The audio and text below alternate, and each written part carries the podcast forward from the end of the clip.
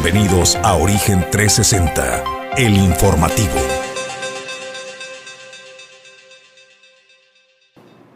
¿Qué tal amigos de Origen 360 que nos sintonizan a través de Origen Informativo? Los saluda con gusto Julio César González y a nombre de Jesús Llanos Bonilla, Ulises Quiñones, productor general y en controles Pedro González y también Quetzal Nafarrate. Lo invito a que se quede con nosotros en este recorrido informativo por la entidad, donde ya le tenemos preparado los datos de estadística y todo lo relevante, los sucesos relevantes que se han presentado en las últimas horas. Y los invito a que se quede con nosotros en Origen Informativo. Desde luego, esta labor informativa no sería posible sin el apoyo, el respaldo y la confianza de nuestros patrocinadores. Origen 360 es presentado por Grupo Jacesa, Glipsa, Puerto Seco de Manzanillo, Azulejos Las Garzas, Torre Puerto, Holiday Inn Manzanillo, Restaurante El Marinero del Hotel Marbella, Capital Fitness y Clínica Dental Lobcal. Bueno, pues muchas gracias a todos ustedes que hacen posible eh, esta transmisión de Origen 360 a través de Origen Informativo. Gracias, muchas gracias por su confianza. Bueno, nosotros iniciamos pues esta mañana como de costumbre con el tema editorial del día. Hace unos días le presentábamos en este escenario, en los estudios de Origen 360, eh, pues esta, esta nueva, digamos, eh, manera de trabajar o este nuevo esquema laboral que se plantea desde países europeos, donde pues la semana laboral podría pasar de seis a cuatro días y esto pues ha sido replicado en muchos estados, en muchos países, principalmente en Europa. También en América Latina hay que decirlo, hay países como Colombia que ya algunas empresas han volteado a ver este esquema laboral para poderlo implementar. ¿Qué es lo que se busca con este planteamiento de esta reducción de días laborales semanales? Bueno, se busca la optimización y el cuidado de la salud también mental y emocional de los trabajadores y que tengan un mejor rendimiento en el trabajo y ya no eh, que hagan horacilla, digamos, como comúnmente se le conoce. Y bueno, pues en este sentido se presenta una nueva iniciativa y esta la presenta la senadora del Partido del Trabajo, Giovanna Carmen Bañuelos. ¿De qué va esta iniciativa que presenta y busca impulsar la senadora del Partido del Trabajo? Bueno, pues va, tiene mucho que ver con el tema que le acabo de comentar, ¿no? La reducción de eh, los días laborales de, en la semana. Lo que ella propone es, por ejemplo, cuando tú entras a trabajar a una empresa o a un ente gubernamental, al cumplir un año, pues automáticamente tienes derecho a gozar, a disfrutar de seis días de descanso, seis días de vacaciones. ¿Qué es lo que propone? Bueno, pues trascender de los seis días de descanso a 10 días eh, de descanso de vacaciones. Esto argumentaba la senadora, bueno, pues porque nuestro país, México, se encuentra muy retrasado en cuanto a políticas públicas para el cuidado de la salud emocional, de la salud mental de los trabajadores y hay que darles oportunidad a la clase trabajadora para que ellos puedan tener tiempo de calidad y disfrutar con sus familias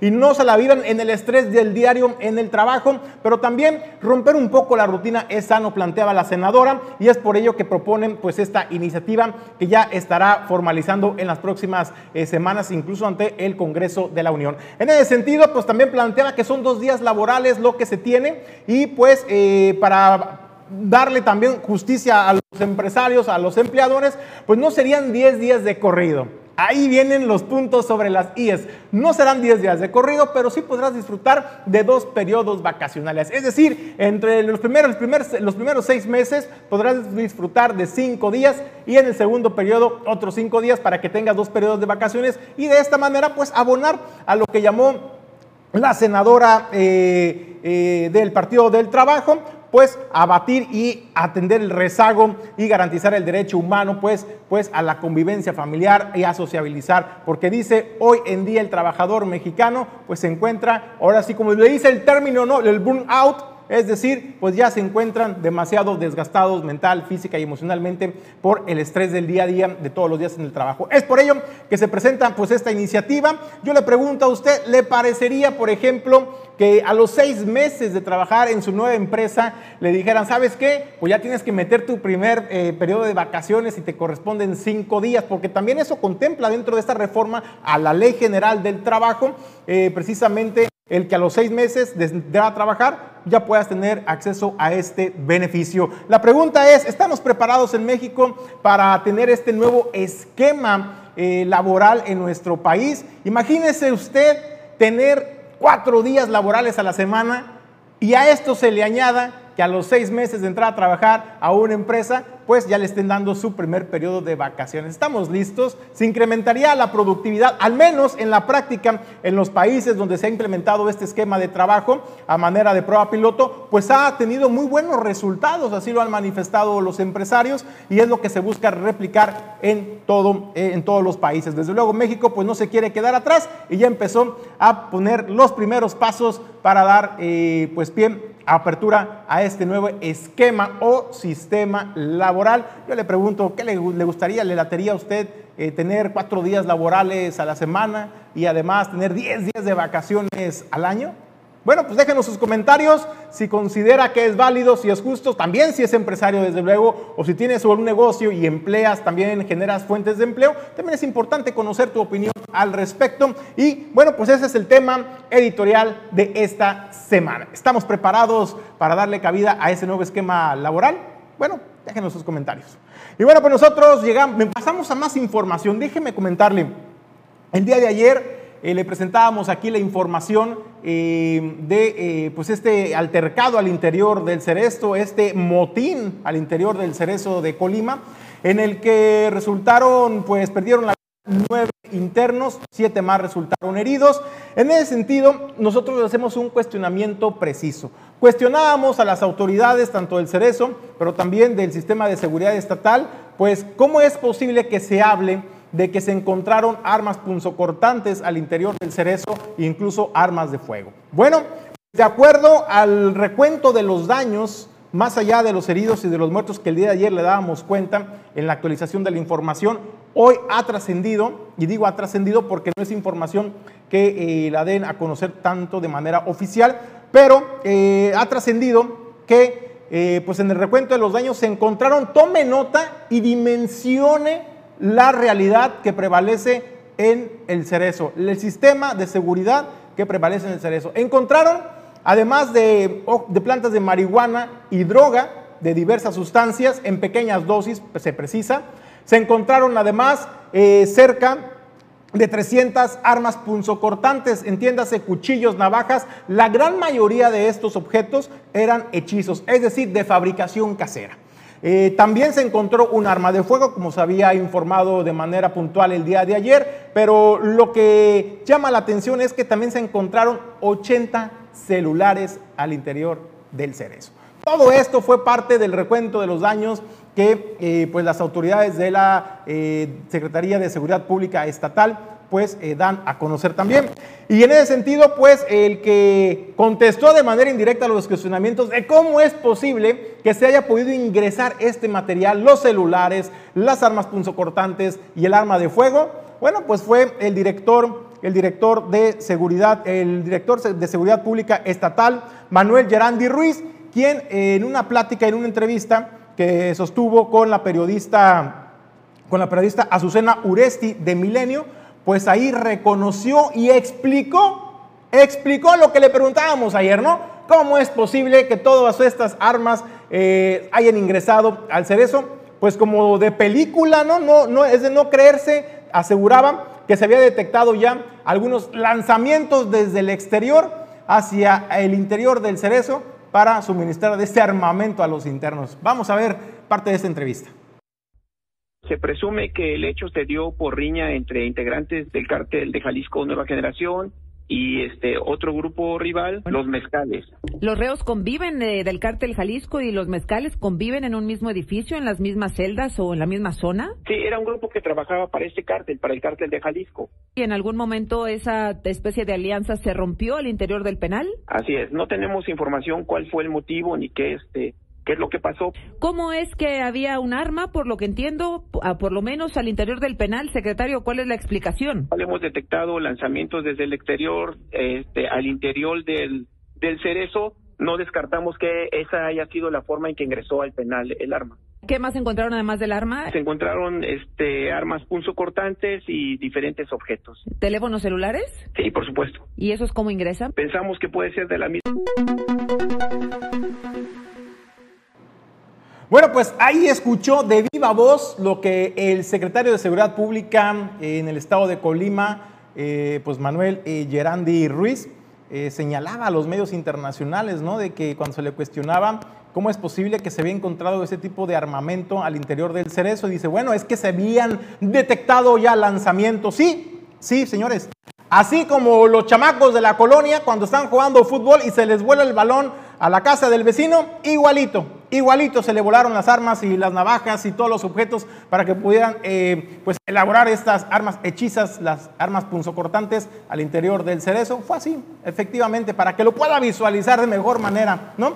Tal cual, cuando los chamacos le volaban el, el balón al patio del vecino. Y bueno, pues también eh, ahí el secretario de Seguridad Pública pues puntualizaba que efectivamente se trató de un enfrentamiento entre grupos antagónicos, entre grupos del cártel Jalisco Nueva Generación y también de los eh, llamados eh, mezcales, los mezcales aquí que son oriundos de aquí del estado de Colima y que se desconoce hasta este momento el motivo por el cual se pudo haber eh, derivado pues este enfrentamiento que derivó, insisto, en nueve internos eh, muertos y siete internos también heridos. Y en ese sentido, pues bueno, eso es lo que comentaba el secretario de Seguridad Pública, Manuel Gerandi.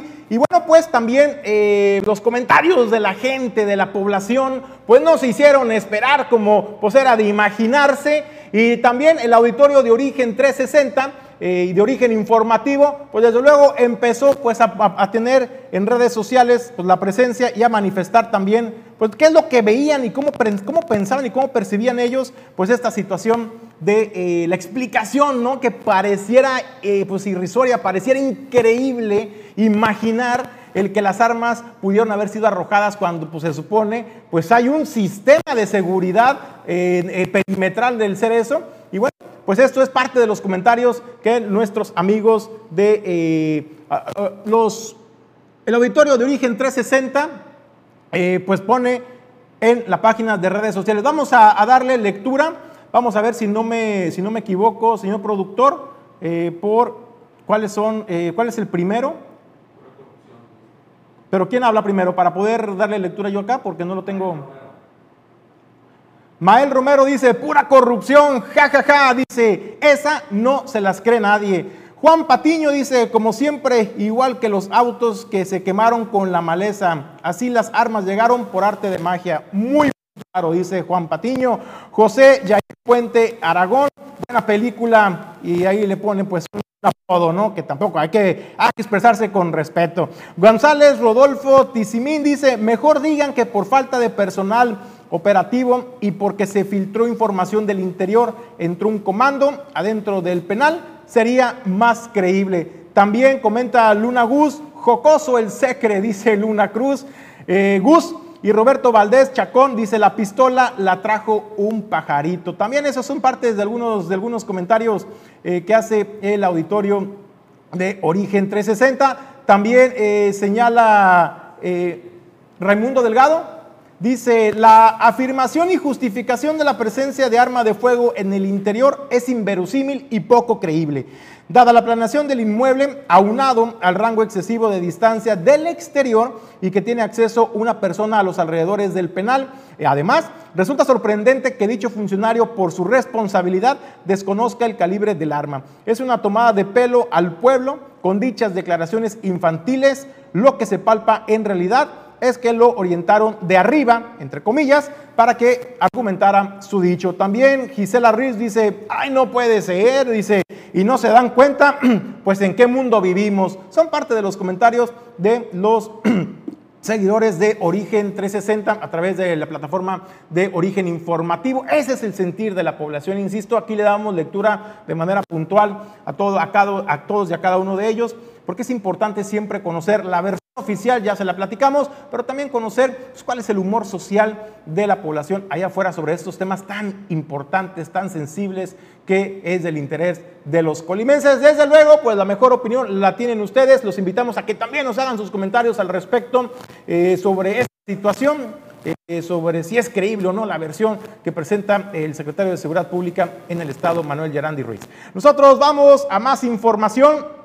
Bueno, pues es que le comento, eh, pues también en el ayuntamiento de Colima, pues acaban de anunciar pues una feria que la verdad, si, hay, si en algo somos buenos los mexicanos, pues es en la comida, ¿no? En entrarle a degustar la comida. Y bueno, pues, eh, pues después de la partida de Rosca de Reyes el pasado 6 de enero, pues desde luego viene, a, viene la responsabilidad y el cumplir, ¿no? Con la tradición que es el de, pues el invitar los tamales y en ese sentido, pues también eh, se organiza la onceava edición del Festival del Tamal y el Atole en el Jardín de San Francisco. De esto desde el Ayuntamiento de Colima, ¿qué es lo que se busca con ese tipo de eventos? Bueno, pues impulsar el comercio local, el consumo interno y que también pues las familias tengan un espacio, un área de esparcimiento, de convivencia familiar, de convivencia social, pero también pues promover e incentivar también la economía en el municipio de Colima. Así lo dio a conocer eh, Ramón Cárdenas Roque, quien es el eh, coordinador de comerciantes eh, y productivas para fortalecer la economía local.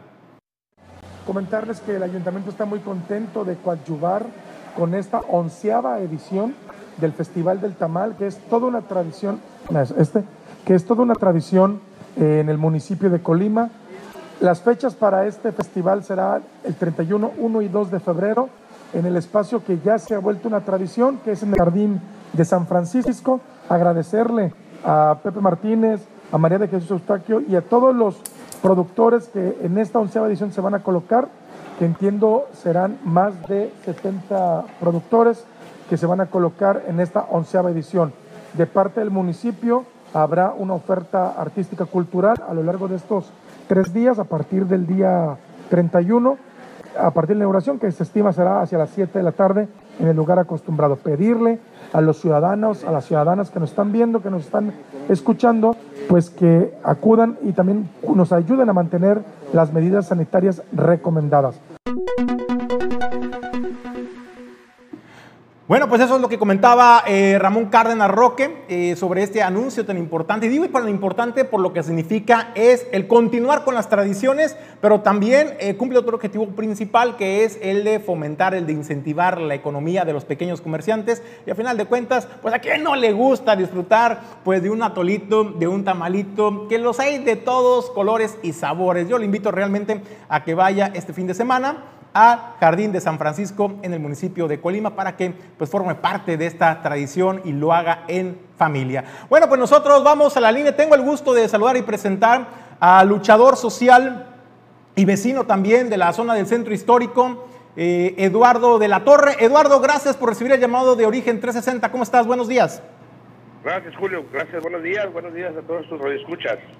Oye, Eduardo, pues hay un tema eh, que nos han estado llamando, mandando mensajes locatarios, vecinos, comerciantes del centro histórico de Manzanillo sobre un tema que ha venido creciendo de manera gradual, sí, pero de manera constante y eso es pues el incremento eh, de hechos delictivos, el incremento de, o la percepción de inseguridad que tienen los comerciantes y que esto a final de cuentas tiene un impacto en los comercios, por la economía, en los visitantes, en el turismo. Platícame, ¿qué es lo que prevalece en este primer cuadro de la ciudad? Sí, mira, Julio, como bien lo mencionas, este, lamentablemente eh, es así lo que está sucediendo. Ha crecido mucho el índice pues, de, de robos, de asaltos ya ha habido precedentes en el centro de Manzanillo de, vecinas que han, que han sido asesinadas, ultimadas, este, por, por la delincuencia de los jóvenes, pues que se dedican a robar para poder obtener sus ganancias para la droga, ¿no? Oye, Eduardo, ¿qué les dice la autoridad municipal eh, sobre la seguridad? Y te pregunto directamente, ¿ustedes perciben estos rondines de seguridad pública de elementos en el centro histórico de Manzanillo? ¿A qué se debe el que en las últimas semanas, en los últimos días, pues se haya eh, pues recrudecido la violencia de los robos, los asaltos, los homicidios en el centro histórico, en el corazón de la ciudad, vaya? Sí, mira, este, es muy necesario, es necesario porque el centro está abandonado en ese aspecto. Te lo digo porque nosotros lo vivimos este, a diario, ¿no? Una de las, una de las cosas es, es lamentable que ahorita haya, haya incrementado el, el, andar de los jóvenes que ya han quedado, eh, ahora sí que, que mal de sus facultades y que ya han, hay varios que son muy agresivos y son muchos. Hemos contado hasta 18, 19 jóvenes que andan por el centro histórico, algunos ofendiendo, otros golpeando vehículos, otros que ya hay, un, hay grupos de farderos, los que se dedican a robar, que son familias a veces completas que se meten a las tiendas a robar entre, unos entretienen a las, a las que atienden y otros están robándose las cosas, ¿no? Otros que se están robando los medidores de los de Capdam, del agua, otros que asaltan a señoras ya mayores de edad. O, sea, sí hay, sí existen, no podemos quedarnos callados, porque si nos quedamos callados nos hacemos cómplices. Pero sí es muy cierto, la policía no puede hacerlo todo si no denunciamos, pero ya en la ciudadanía ya no, ya no hay la cultura de la denuncia, una porque pues lamentablemente el sistema penal de nuestro estado está muy carente de eso, que tienes que ir a presentar la denuncia y entonces para los vecinos, para los comerciantes, pues no hay tiempo para ese tipo de cosas. ¿Sí me explico? Porque la policía hace lo suyo, se llevan a los delincuentes, pero los dejan salir porque no hay, no hay evidencia, porque necesitas ir a hacer, presentar la denuncia y es medio cansado. Lo que sí podemos hacer es que también les hemos comentado a los comerciantes, a los vecinos, a los amigos, que, actuemos, que hagamos algún programa, que, que haya un acercamiento con el director, del director de seguridad pública, con los comerciantes y poder crear algún programa, o sea, los rondines, porque de nada nos sirve que, la, que las autoridades, digo, se gasten la gasolina andando haciendo rondines, pero lamentablemente el, a pie es donde se necesita, porque la presencia pues impacta, ¿no? Oye, Eduardo, preguntarte, eh, pues ya en términos reales, el que se pueda palpar, ¿Cuánto ha impactado esa situación eh, pues a la dinámica económica del centro histórico de Manzanillo? Y sobre todo, pues tú lo comentas, ¿no? La imagen y la proyección que se da a los visitantes que acuden al primer cuadro de la ciudad y que de pronto se encuentran a lo mejor con un indigente que, que padece de sus facultades mentales y eso lo hace o lo convierte pues en una persona agresiva. Incluso se han presentado agresiones pues algunas personas que acuden al centro histórico. Sí, sí, claro que sí, eso, eso es lo más lamentable, eso es lo más lamentable, Julio, pero, pero realmente pues necesitamos crear conciencia también en las familias de esos muchachos que tienen familias, ¿sí? Pero también tenemos autoridad, pero también somos vecinos. Y sí, lamentablemente el centro, si tú te fijas, para muestra un botón, a las 7 de la noche ya queda solo. Y sin presencia policíaca, pues los jóvenes hacen de la suya, ¿no? Entonces ahí es donde me inician ellos a delinquir porque lo vivimos, porque vemos nosotros como vecinos, sabemos quiénes son, lamentablemente no podemos hacer denuncias. Los mismos comerciantes les da miedo, pero si hubiera la presencia policíaca, los jóvenes tendrían otra cultura, me explico.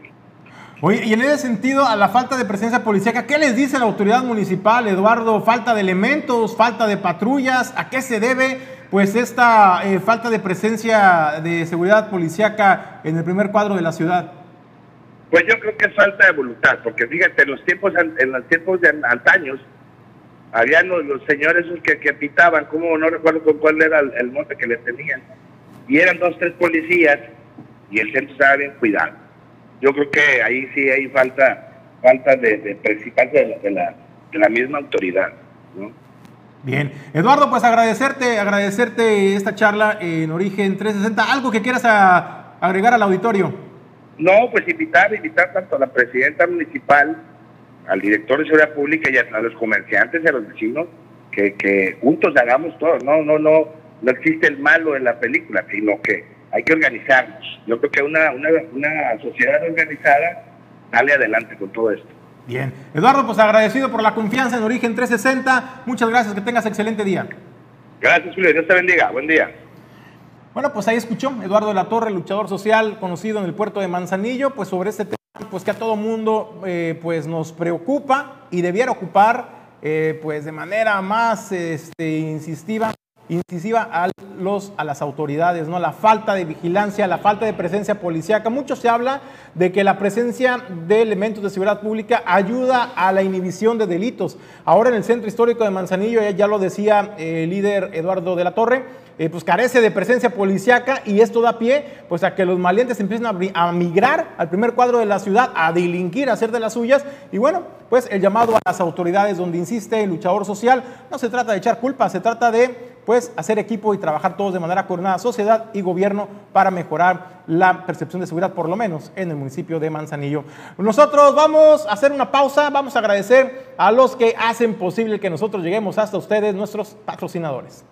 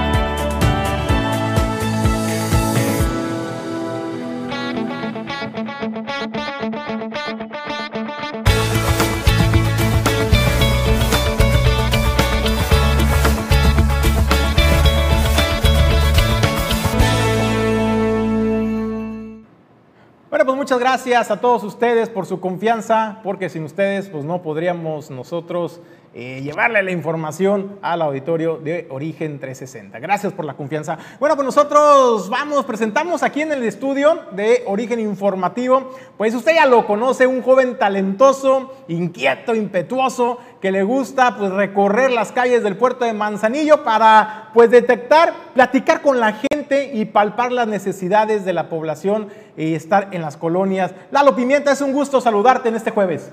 Muy buenos días, muchas gracias. Y hoy venimos con un temazo, un temazo que no nada más nos afecta a nosotros los manzanillenses, sino a todo el extranjero también que viene y nos visita. Y esta es la falta de ciclovías, la falta de cultura vial, la falta de esta gran cultura de andar en bicicleta, de poder salir y cómodamente, sin peligro, en Manzanillo andar en bicicleta. Y bueno, salimos a hacer algunas entrevistas de una personalidad que está aquí radicando en Manzanillo, que se dedica a este asunto bastante y pues vamos a escucharlo y vamos a ver qué nos comenta sobre las vialidades, las ciclovías aquí en Manzanillo. I had two or three bikes here over the time I lived. And it's, you know, it's fairly, you, you got to have your head, whether it's the, the perros, the dogs, or the, the buses. You know, the buses are, they come very close to you, right? If, if you're a cyclist and you're bringing your bike here, you're bringing your bike here. You know, when you come and you find out it's maybe not, you know, it's not as suitable for riding as what you're used to, where, you you know, but the bottom line is it's warm and it's comfortable, it's not snowing, you know, it's, it's nice, you know. So sidewalk, on the sidewalk, cyclists should not be on the sidewalk. That should be for pedestrians. Es, es mejor para la línea para solamente para uh, bicicletas, ¿eh? Para todo el mundo. Aquí, Canada, China, everywhere, because it's less less emissions, less emissions. It's it's better, and it's better for our health. It's better for our health as well, you know, because your activity, you have more activity, you're burning calories. It's good, better for everybody, really. Así es. Lo vimos, nos lo platican, cómo lo ven los ojos extranjeros al estar aquí. Nos comentan que es bien bonito Manzanillo, que tenemos una zona costera preciosa para andar en bicicleta. De verdad, yo no sé qué nos hace falta para poder habilitar vías para las bicicletas en específico. Fíjate, Lalo, es importante eh, entender y dimensionar este tema que es muy importante. Siempre el extranjero, el turista, es el que más valora este tipo de servicios. La población, a lo mejor en el puerto de Manzanillo, no estamos muy habituados ¿no? a usar eh, la bicicleta como medio de transporte. En muchos otros países, la bicicleta, por ejemplo, Holanda eh, y en la zona de costa de Estados Unidos, se acostumbra mucho la bicicleta como medio de transporte. ¿no? En Manzanillo, al menos en México, no se usa como medio de transporte, más que nada como divertimento, ¿no? como de esparcimiento. Sin embargo, eh, opiniones, por ejemplo, como el turista que nos presentas, Lalo, es valiosísimo. Me parece que sí hay, hay, se han hecho esfuerzos importantes de las anteriores administraciones porque Manzanillo cuente con una ciclovía.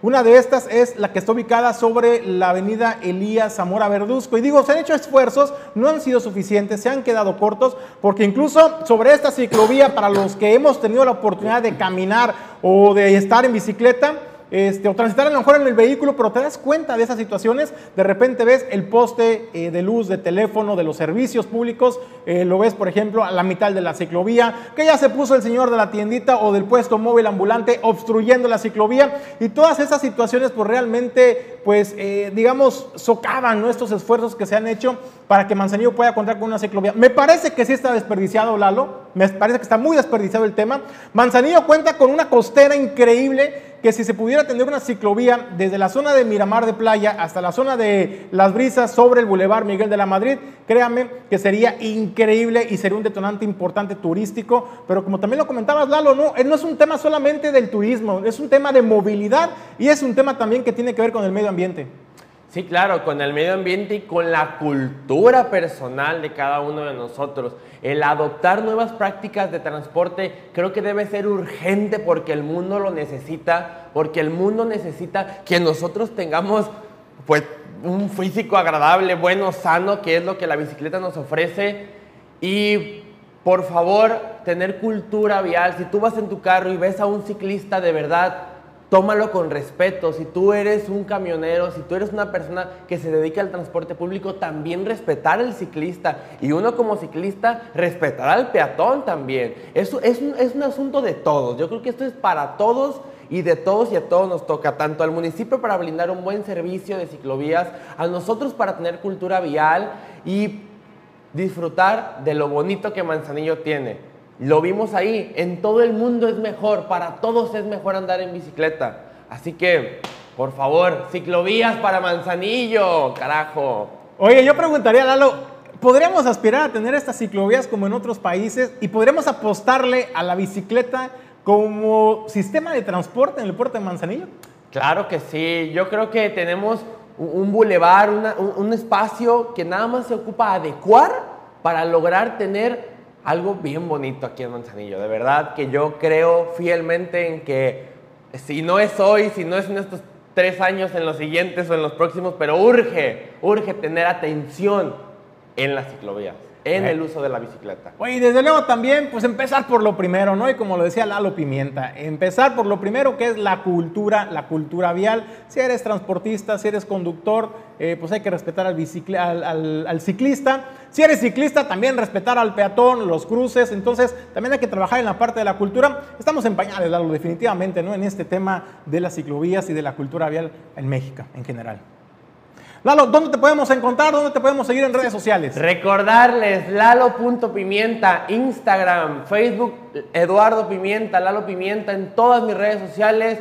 Igual, déjame tu comentario, tu DM, ya sea aquí con Origen Informativo o en, por medio de mis redes sociales. Y voy a tu colonia, vamos y platicamos, entrevistamos y atendemos situaciones de interés en Manzanillo. Gracias, Lalo. Pues nos vemos el próximo jueves.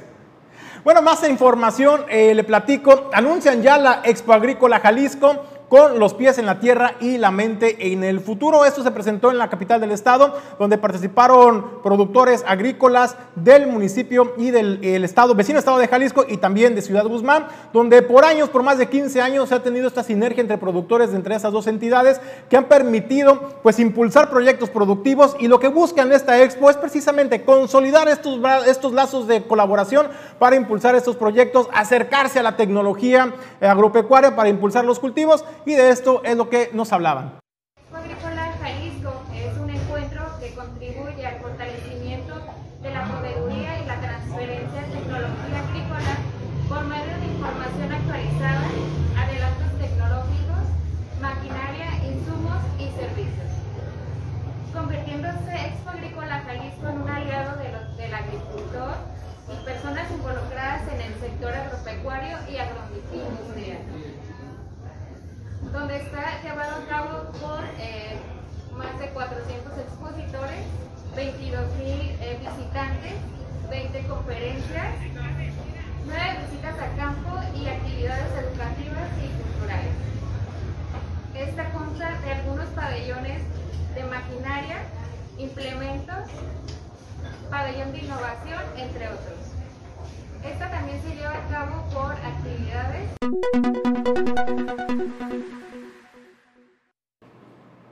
Bueno, pues ahí tiene esta expo eh, pues de agricultura. Lo que se busca, insisto, es crear sinergias y fortalecer los lazos de colaboración entre productores del estado de Jalisco, del estado de Colima y sobre todo pues hacer estas alianzas estratégicas que permitan detonar y explotar pues de mejor manera el campo en nuestra entidad. Así es que eh, no se pierda esta expo si tú te dedicas a la producción eh, del campo, eres productor, cultivas algo, algún producto eh, pues no te pierdas porque va a haber cursos de capacitación, va a haber también visitas a campo para poder eh, buscar apoyos y mecanismos, alianzas que permitan pues la producción en nuestro estado de Colima. Nosotros pasamos a más información y hablando de la zona metropolitana, bueno, pues información importante porque si eres de las personas que está esperando ya la cartelera de los festejos, de los máximos festejos, yo diría, es uno de los festejos más importantes en el estado de Colima, los festejos charrotaurinos de Villa de Álvarez, pues ya hay cartelera y créame, que eh, pues qué bárbaro, qué cartelera. Están echando la casa por la ventana los organizadores. Los empresarios han depositado una confianza increíble en el ayuntamiento de Villa de Álvarez, pero sobre todo en, en el comité organizador del Instituto de Ferias Chorrotaurinas de este municipio, porque estamos hablando, por ejemplo, eh, que se viene también eh, Cristian Nodal, se viene Cristian Nodal, Julián Álvarez y también eh, pues vendrán algunos jaripeos importantes como los demonios apretalados y de esto nos habla el director del instituto César Gaitán Corín. Para el día sábado 12 de febrero eh, contaremos con la participación del Rancho La Misión de Hugo Figueroa, donde también estará la banda Siragüen y la banda que hacía falta en los Ones. El sábado 19 de febrero estarán los demonios apretalados de los hermanos Martínez contra todo México en su tercera edición. Y el sábado 26 de febrero se presenta el Rey de México, es un torneo nacional de jaripeo, con los toros de Sergio Pelayo de Rancho El Aguaje.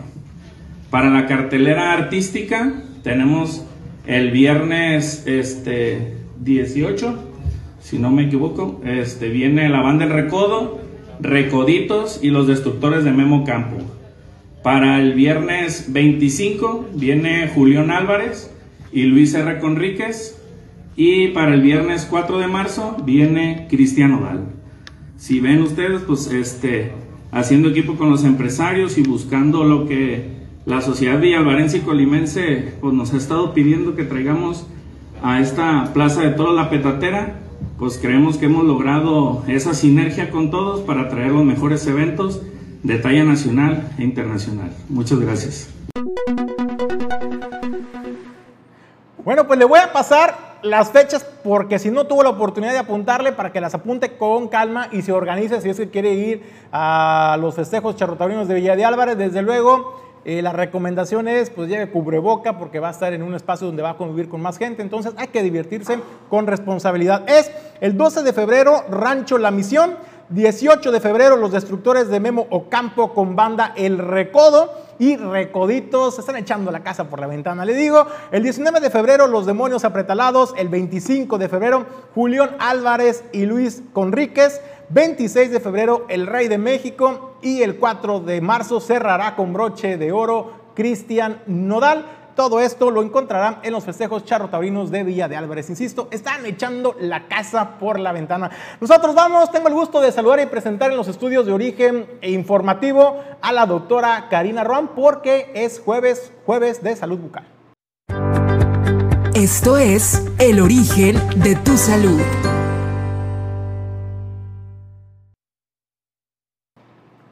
Doctora, muy buenos días, ¿cómo estás? Un gusto saludarte. Buenos días, Julio. Gracias, como cada jueves, aquí presentes. Oye, doctora, ¿qué tema nos vas a presentar este, este jueves? Bueno, el día de hoy vamos a hablar acerca de los implantes dentales, los famosos implantes dentales, que es lo más nuevo en cuanto a, tecnología, eh, es lo más parecido que existe a un diente natural. Los implantes dentales se utilizan cuando existen una o varias piezas faltantes, ¿sí? Es como quien dice sustituir una placa dental o un puente removible. El implante es el que sustituye este tipo de tratamientos y es la mejor opción en cuanto a, lo, similar que es a un diente natural, ¿sí? El implante dental es básicamente, aquí traigo un ejemplo de hecho para mostrarles. Ahí se Ahí está. El implante dental es un tornillo, básicamente tiene forma de tornillo, el cual junto con la corona o la prótesis dental definitiva va a reemplazar el diente o los dientes faltantes. ¿sí? El implante dental, que es este tornillito, básicamente está elaborado de un material llamado titanio, el cual es biocompatible a todos los tejidos alrededor del diente, lo cual nos va a evitar que se produzca alguna reacción adversa o algún tipo de rechazo del, mismo hueso o de los tejidos blandos como la encía y que nos, nos haga un tipo de rechazo y el, y el implante no, no, este, no se quede en el, en el lugar que queremos. ¿sí? El implante dental, como les decía, las ventajas que tiene es que es, va unido totalmente al hueso. ¿sí? El, el implante dental básicamente toma el lugar de la raíz del diente natural. este espacio que se ve aquí, que está tomando el implante, el tornillo, es donde iría la raíz de un diente natural. Por ello va unido directamente al hueso, a comparación, por ejemplo, de un puente removible, el cual se sostiene de los dientes de al lado. Aquí no. Aquí va unido al hueso y no se tiene porque no tiene, no es como un puente removible que debe de llevar ganchos metálicos para poder sostenerse de los dientes de lado y poder, o sea, quedarse en su sitio y no moverse. Es la ventaja del implante dental. A comparación con las placas dentales, aquí evitamos lo más posible la pérdida de hueso, ya que este, conservamos la función del hueso mediante el espacio de la raíz. Vuelvo a repetirlo, el implante dental ocupa el espacio de la raíz del diente, por lo cual no va a haber pérdida de hueso. A comparación de la placa, la placa dental va encima del hueso, ¿sí? Nada más son estas coronitas que se verían Entonces, aquí abajo no queda nada. Ahí es cuando existe más pérdida de hueso, el paciente hasta puede ver que la encía se va como recorriendo, eso es porque no hay que se sostenga dentro del hueso y pues por consecuencia se va perdiendo el huesito. Entonces el implante dental es lo más parecido a un diente natural. En cuanto a la masticación, al habla, de igual manera la sensación es como si fuera un diente natural, no se siente raro, el paciente no lo siente incómodo. Entonces es la mejor opción, claro, aquí para poder colocar un implante dental ocupamos que el paciente tenga buena higiene bucal. ¿sí? Este, que no tenga enfermedad periodontal. enfermedad periodontal, como ya lo había hablado anteriormente, es una enfermedad de las encías, en donde hay pérdida de hueso. Entonces, ahí también no está indicado colocar un implante dental en pacientes fumadores, ya que al fumar, igual manera, afectamos el hueso del diente. ¿Y qué es lo que vamos a hacer si ponemos un implante en un paciente fumador? Que el implante no se va a sostener y por consecuencia se va a caer y se va a perder. ¿Sí? Aquí ocupamos que el hueso esté totalmente sano. De igual manera, en un, paciente diabético que no está controlado también nos va a causar problemas. Entonces, sí es una serie de, factores los cuales nos va a llevar al éxito del implante dental, ¿sí? Ahora, vamos a hablar de, de la colocación de esto. Primeramente se hace una cirugía, se hace una cirugía en donde vamos a colocar el implante y aquí va un aditamento más que es como una espiga, ¿sí? El implante junto con este aditamento que les menciono le va a dar el anclaje a la corona definitiva para que se sostenga y se mantenga en su sitio, ¿sí? Para que quede así. Entonces, después de eso se tiene que dejar unos de dos a cuatro meses para que el implante se una al hueso. Esto se, se llama oseointegración, ¿sí? El hueso se tiene que unir al implante junto con la encía o el tejido blando. Todo se une al implante para que ahora, sí que lo acepte, ¿no? Que el mismo organismo acepte el cuerpo extraño que estamos poniendo. Generalmente son de dos a cuatro años, al poner, dos a cuatro meses, perdón, al poner el implante. Hay ciertos casos que hasta nos tenemos que esperar hasta seis meses para que se haga esta unión, depende del caso e inclusive hay pacientes que hasta se les tiene que agregar injerto de hueso, porque a veces si hay una leve pérdida ósea, entonces sí agregamos lo que sería el injerto de hueso para que el implante quede en su sitio y no haya movilidad y no se vaya a perder. Después de que pasó este tiempo, que el implante ya debe de estar unido al hueso y a la encía, se procede a colocar lo que es la corona definitiva. ¿sí? Esta es la corona que va a ir, es el diente que se va a ver es una corona artificial, el cual va a sustituir el diente natural. Se procede a colocar la corona eh, artificial y ya sería el tratamiento. ¿sí? El implante dental, también una de sus ventajas es que te puede durar 20, 30 años, hasta más, dependiendo también del cuidado que se le dé. Y se tiene que visitar también regularmente al dentista para que él corrobore que el implante sigue en su sitio, no hay movilidad, no hay ningún problema entonces, sí, también hay que estar checando y monitoreando que todo esté a la perfección, ¿sí? Básicamente el implante dental es la mejor opción que nosotros le damos al paciente cuando le falta algún diente.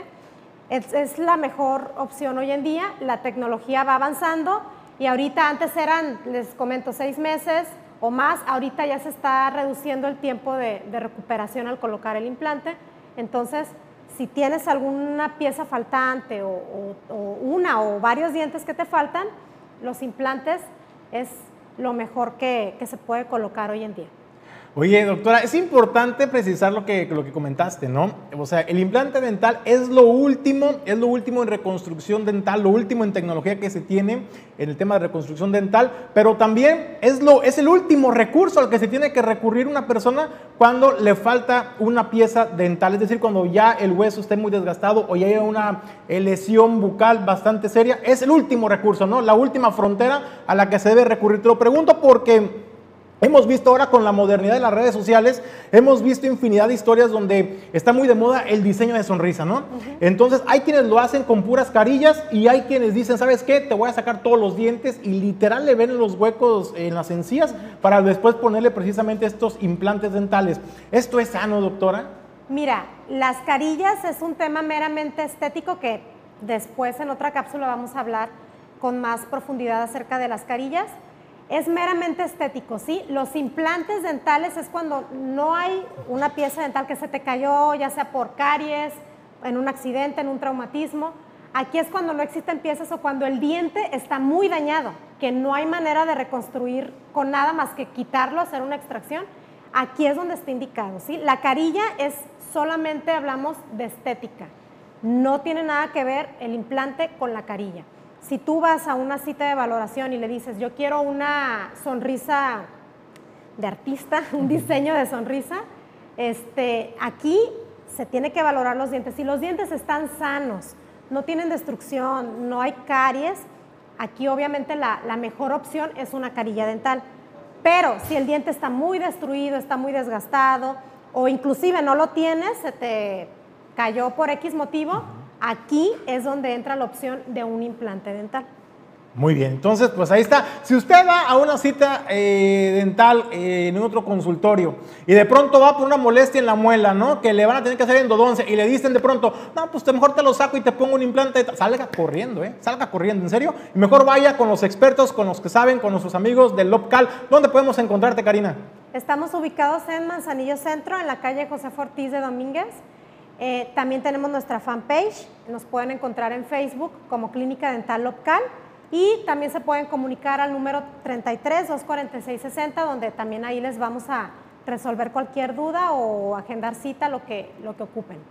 33 246 60. 60. Excelente. Así bueno, es. pues ahí está el número de la clínica dental local con nuestros amigos eh, Rubén Calderón y desde luego pues ahí también podrá estar atendido la doctora Karina Ran. Gracias Karina por, Gracias. por tu visita este jueves. Gracias, buen día. Bueno, pues nosotros vamos, vamos nosotros a un breve corte comercial, agradecerle a los que hacen posible el que nosotros estemos llevándole la información.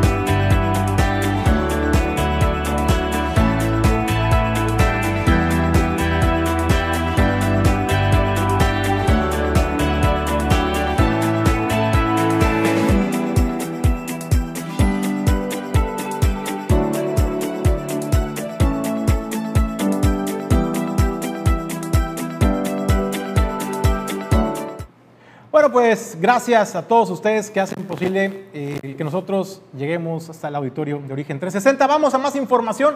Le comento, pues bueno, de acuerdo con reporta el Ayuntamiento de Colima, se está cumpliendo con la meta, con la proyección que se tenía de recaudación del impuesto predial para el primer mes, es decir, para este mes de enero, que ya está a pocos días de terminar y se tiene ya el 90% de la recaudación programada. Así lo dio a conocer Héctor Peregrina Sánchez, tesorero del Ayuntamiento Capitalino. Con sus obligaciones fiscales, en particular, aprovechando el descuento que se hace por el pago anticipado de la anualidad del impuesto predial comentar que eh, ya casi cerrando este primer mes de, actividades, estamos eh, prácticamente ya sobre un 90% de cobertura de lo estimado en nuestro presupuesto de ingresos para este mes de enero. En el periodo enero-marzo está previsto que recaudemos en materia de impuesto predial poco menos de 90 eh, millones de pesos y esperamos que esa meta en los tres meses de descuento eh, por anualidad anticipada se pueda alcanzar sin ningún problema.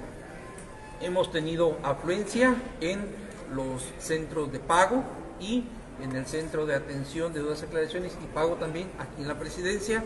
La gente ha respondido, ha acudido a nuestro centro de pago del Panteón Municipal, ha acudido a nuestro centro de pago en la eh, Dirección de Seguridad Pública, así como también en el Centro Municipal de Negocios, en Plaza San Fernando y en el Instituto Municipal de la Juventud en la zona oriente. Y bueno, pues es jueves, jueves de la información deportiva con Quetzal Nafarrate. Deportes 360 el deporte desde todos los ángulos.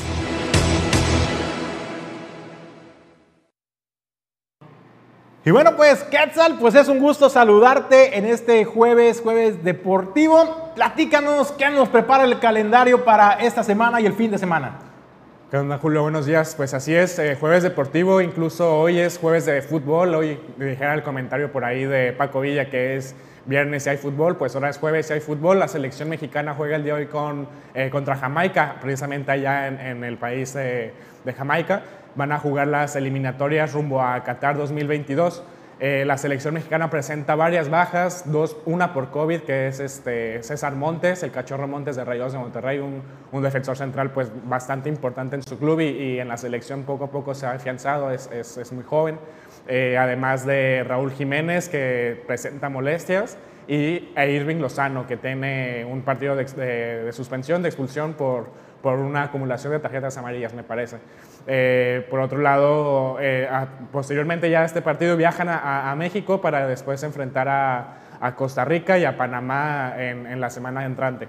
de ahí pasamos a, los Juegos Olímpicos de Invierno de Beijing porque ya se abanderó, ya el Comité Olímpico ya abanderó a, la delegación mexicana que iba a competir para allá, para Beijing.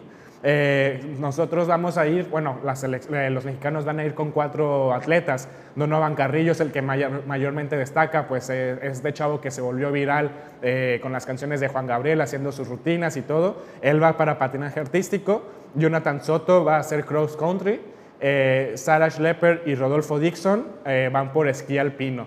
Eh, cada uno lleva diferentes metas, unos van a, repetir ya participación en este tipo de competencias, por lo que su principal eh, meta sería eh, superar sus marcas pasadas. En el aspecto de, Ronald Carrillo, es el segundo mexicano, bueno, es el primer mexicano desde 1988, me parece, 92, donde no, no iba otro, otro atleta mexicano a, enfrentar este tipo de, de deporte o de competencias, pues es, es, muy sabido que aquí en México es, es muy difícil eh, practicar todo esto, por, primero que nada por todo lo que ya sabemos de nuestra estructura eh, deportiva gubernamental, pero posterior a eso también eh, sabemos que, que, los climas de México no son como para, para patinaje, incluso Donovan Carrillo practica en, en, Guadalajara o en diferentes plazas de la República en, en, en pistas de patinaje en centros comerciales o públicas, pues realmente no hay espacios profesionales para este tipo de, de deporte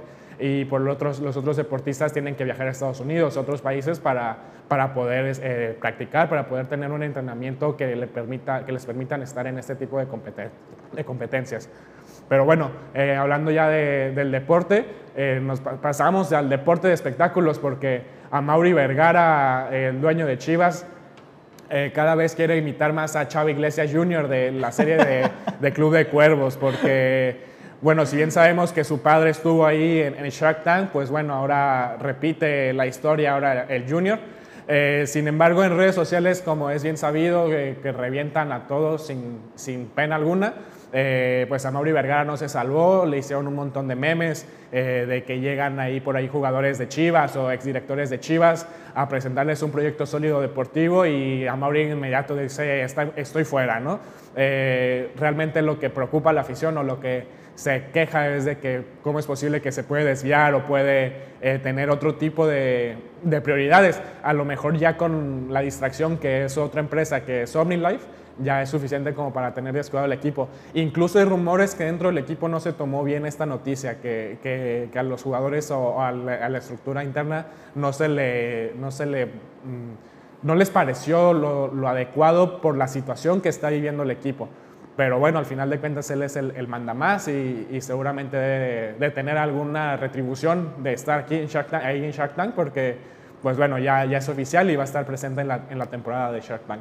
Oye, pues polémica, ¿no? Este, este fichaje de Shark Tank de Amaury Vergara, me parece que sí está equivocando el rumbo de por sí, ha dado mucho de qué hablar y no precisamente de manera positiva ni deportivamente hablando, eh, por la dirección que tiene eh, de, las, de uno de los equipos más emblemáticos de nuestro país, que son eh, las Chivas Rayadas del Guadalajara. Y me parece, yo coincido contigo, Quetzal, fíjate, me parece que sí se está desviando, se está distrayendo de lo que debiera ser su prioridad número uno, que es el equipo eh, predilecto de los mexicanos de las Chivas Rayadas de Guadalajara. Pues eh, mira, dentro de los, dentro para yo creo que tapar, soltaron una noticia que Chivas hizo una alianza con PSB eh, para intercambio de jugadores, compra de jugadores, intercambio en las juveniles de directores técnicos, incluso en marketing, pero bueno, al final de cuentas es un problema que se viene arrastrando este tema del presidente de, de pues. Pero bueno, a ver, a ver qué, qué, le puede dejar de bien y ojalá que sí se presente alguien con, para quererle comprar las chivas, porque no más no, no más no levanta. Pero es que bueno, él, dice que es porque no le llegan al precio, ¿no? Sí, sí, sí. Pero bueno, caramba, así como ha estado en los últimos torneos, pues no me parece que, que se esté, digamos, capitalizando o validando más, este, revalorizando, ¿no? En el mercado. Sí, incluso pues según él hasta que sea campeón, es que fue una promesa y que hasta que él salga campeón con, con su equipo, eh, pues ya a lo mejor lo vendería, pero pues quién sabe. Oye, Quetzal, pues hablando ya del espectáculo, de esta línea delgada entre el, mundo deportivo y el espectáculo, ¿qué onda con la bichota, eh? Oye, he escuchado comentarios y pues ¿qué hizo? ¿A quién le debe o qué? No, no le debe nada a nadie más que respeto, se podría decir a su familia. Eh, Georgina Rodríguez es de quien estamos hablando, la esposa de Cristiano Ronaldo. Eh, todo empieza porque eh, Georgina saca una serie, un reality, le llamaron a, su programa este que sacó en, Netflix. Me parece que salió el día de ayer. Eh, hoy es 27, ¿no? Sí, salió ayer 26 de, enero ahí en, en, Netflix. Y pues su portada para empezar es muy exuberante, ¿no? Eh, es, una, una, es ella sentada, semiacostada, con su mano extendida, eh, un montón de comida, comiendo una hamburguesa. Eh, se ve una persona pues con mucho lujo, por decirlo de una manera. Que la pasa bien, Sí, Que, que, no, que no sufre, que no tiene que viajar en Metrobús a las 7 de la mañana, ¿no?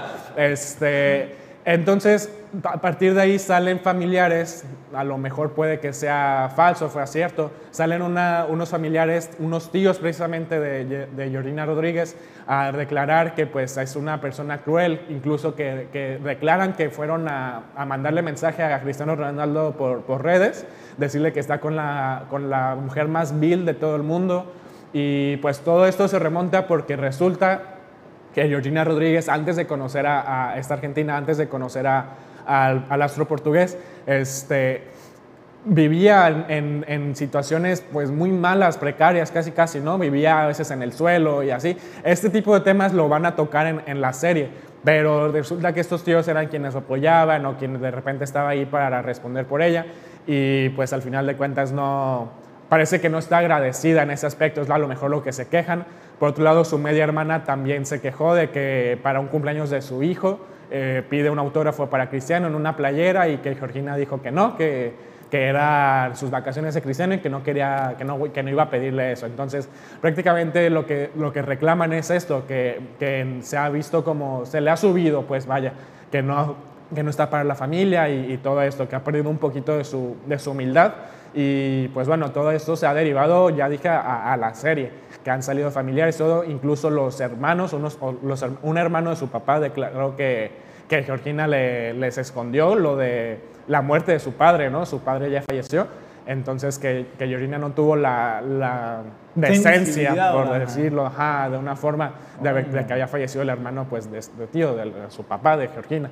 Entonces, pues todo esto pues, se podría decir que se derivó de, de la serie, pero pues ha hecho ya una, una bolita de nieve, ¿no? Ella seguramente ahorita la está pasando muy bien, seguramente de estar viendo en la cama junto con su esposo su serie y pues bueno, ella ni, ni en cuenta yo creo con este, este tipo de levantamiento de, de, hechos que le están haciendo. Híjole, en todas las familias de cuecen Sí, sí, sí, parece que esto nada más se da en las, en las cenas de Navidad aquí de México, que los terrenos y que todo eso pues ya vimos que hasta en el primer mundo pasan este tipo de costos chismes, ¿no? Bueno, pues Quetzal, pues es un gusto tenerte en este jueves, jueves deportivo y un poco más a que ponerle ya esta ahora, ahora fue ventaneando deportes, casi, casi. Gracias a Quetzal Nafarrate por la información deportiva. Nosotros vamos a más información. Le comento en reporte de barrio, el Ayuntamiento de Colima eh, atendió un llamado de la población porque encontraron un jabalí, eh, pues sí, un puerco salvaje, para que entenderlo mejor, que estaba deambulando entre la avenida Tecnológico y avenida de Carranza, y pues bueno, pues el jabalí, pues espantado por el cruce de carros, pues fue y se refugió en un estacionamiento de una tienda comercial que se encuentra sobre avenida Tecnológico. Ahí acudió personal de protección civil, pues para hacer este resguardo de este espécimen y reubicarlo, desde luego, en el ecoparque.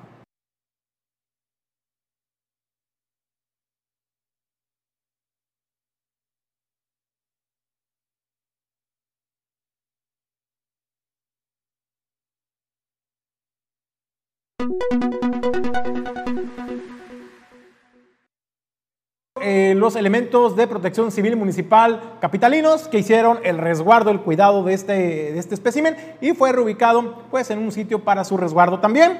También eh, es importante mencionar en reporte de barrio, eh, pues la verdad es una historia que, que da gusto, ¿no? Estamos hablando de don José, un adulto mayor que vive en las brisas y que pues ante la falta de mantenimiento de aras verdes, de los jardines, de los parques, de las vialidades, pues él con sus recursos, con sus energías, con sus fuerzas, a como puede, sale a tratar pues de mejorar su entorno y mejorar también su calidad de vida. Y este eh, reporte pues también lo presenta eh, pues eh, Alberto Nando Quintal, quien era exdelegado de, de las brisas y hoy pues es un líder y luchador social por las brisas.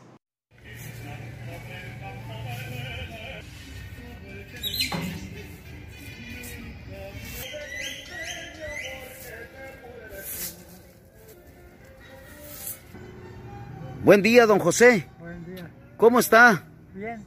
Oiga, fíjese que yo lo conozco usted de hace tiempo de aquí de la colonia del Pacífico, pero la verdad, en esta ocasión, lejos de, aparte de saludarlo, lo quiero felicitar porque lo veo haciendo el, eh, eh, el trabajo aquí, ayudándonos a embellecer esta área, que siempre se mantenga limpia.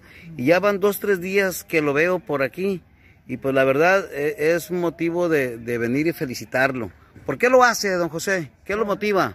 me gusta la limpieza, me gusta ayudarlos, ayudar que sea bonito para que mi familia progrese en su negocio. Perfecto, perfecto. Usted es de aquí, ¿verdad? Eh, bueno, soy, soy de San Miguel de Hidalgo, Jalisco, pero aquí vivía cuando el 59, aquí el ciclón grande hubo. No, pues ya tiene tiempo por acá. Oiga, pues a, no, a nombre de, todos los, los, vecinos de aquí, le agradecemos la suma de mío propio también. Le agradezco mucho que esté haciendo esta labor, que contribuye muchísimo a la limpieza y la verdad es, es motivo de orgullo y de mucha felicitación para usted, don, don José. Muchas gracias. nada. Bueno, pues un reconocimiento a don José, a don José, a este adulto mayor que busca pues mejorar su entorno pues, con sus pocos recursos, con sus energías, pues busca marcar la diferencia. Ojalá, ojalá hubiera más ciudadanos como don José, un orgullo para la zona de las brisas. Con esto nos despedimos del informativo, no sin antes agradecerle el habernos acompañado a nombre de Jesús Llanos Bonilla, Ulises Quiñones, producción general, Pedro González y Quetzal Nafarrete. Soy Julio César González y le deseamos que tenga un extraordinario día.